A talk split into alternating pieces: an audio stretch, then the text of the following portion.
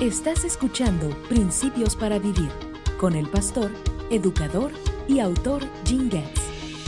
Como cristianos, no tenemos que conformarnos a este mundo, porque si no, llegado el momento, seremos disciplinados por el Señor Jesucristo. Dios es un Dios de gracia y paciencia. Vemos esta gran verdad desde Génesis hasta Apocalipsis. Pero también es un Dios de disciplina. Considera el mensaje del Señor a su pueblo por medio del profeta Ezequiel. Así ha dicho Jehová el Señor. Esta es Jerusalén. La puse en medio de las naciones y de las tierras alrededor de ella.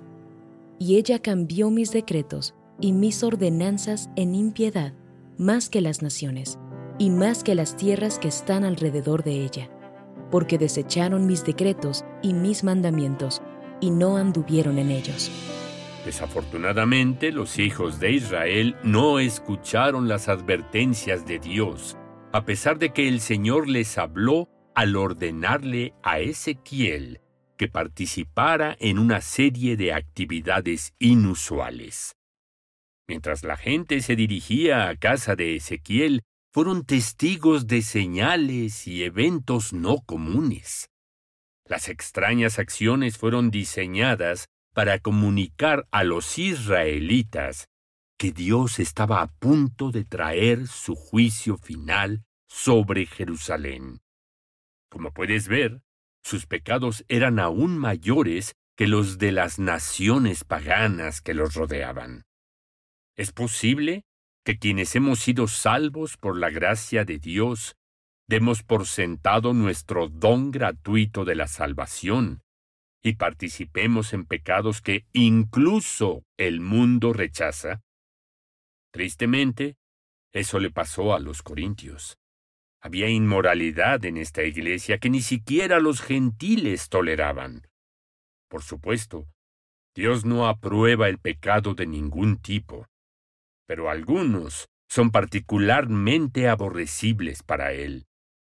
Aunque Dios es paciente, finalmente disciplinará a las comunidades de creyentes que pecan de manera persistente. Vemos esto en el mensaje de Jesús a las siete iglesias en Asia que se describen en el libro de Apocalipsis. Sí, finalmente, Dios disciplina a sus hijos si continúan ignorando sus advertencias y aprovechándose de su gracia.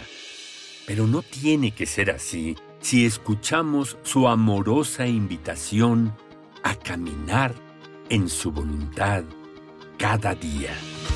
En bibliaqr.com podrás ver al pastor Getz enseñar otros 1500 principios para vivir. Ingresa a bibliaqr.com y disfruta de sus enseñanzas en video.